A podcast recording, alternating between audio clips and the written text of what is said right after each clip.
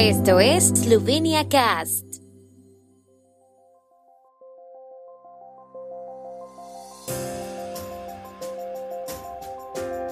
Noticias.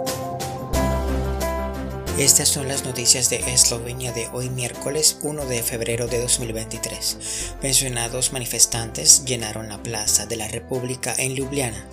Coalición de gobierno planea construir 3.000 viviendas públicas al año. Tamara Zidanchek en cuartos de final del Abierto de Tailandia. Una multitud de manifestantes llenó la plaza de la República de Ljubljana frente al Parlamento esloveno en una concentración de la llamada Iniciativa Popular Voz de los Pensionistas. Sosteniendo banderas eslovenas y reproduciendo música folclórica, exigieron, entre otras cosas, unas pensiones dignas que consideran su derecho. A la manifestación también asistieron varios destacados representantes del partido de oposición SDS. Los varios miles de asistentes a la concentración eran en su mayoría personas mayores, muchas de las cuales llevaban banderas eslovenas en las manos. Algunos también portaban pancartas con las que comunicaban sus reivindicaciones y mensajes al gobierno. Pavel Rupar, ex parlamentario del SDS, declaró a la agencia de prensa eslovena que con la concentración se pretende enviar el mensaje de que los pensionistas están vivos y que solo reclaman lo que habían estado esperando toda su vida, en lo que habían creído y esperado.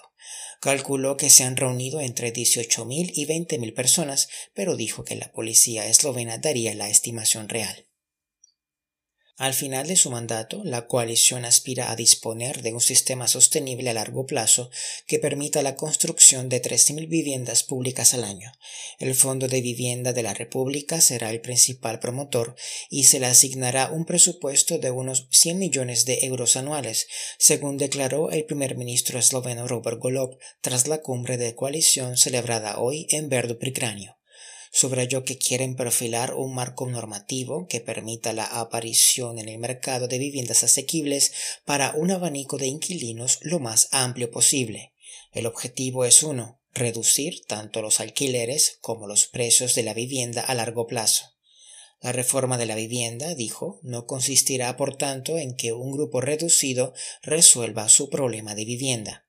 La reforma tendrá como objetivo abaratar todo el parque de viviendas del mercado para todos los colectivos y por eso están dispuestos a invertir dinero público. La tenista eslovena Tamara Zidanšek alcanzó los cuartos de final del Abierto de Tailandia en Hua Hin. Eliminó a la octava cabeza de serie y jugadora del mundo número 51, la checa Linda Fruhvirtova, de 17 años. La rival de la eslovena en cuartos de final será la china Lin Shu, número 54 de la clasificación mundial. Zidanšek, de 25 años, derrotó a Fruhvirtova por 6-3, 4-6 y 6-4 en el torneo que cuenta con un premio de 238.000 euros. El tiempo en Eslovenia. El tiempo con información de la ARSO, Agencia de la República de Eslovenia del Medio Ambiente. El jueves estará entre moderado y muy nublado en el norte y zonas del este, con cielos más despejados en el resto del país. Posibilidad de lluvias en el noreste. Las temperaturas máximas oscilarán entre 4 y 12 grados centígrados.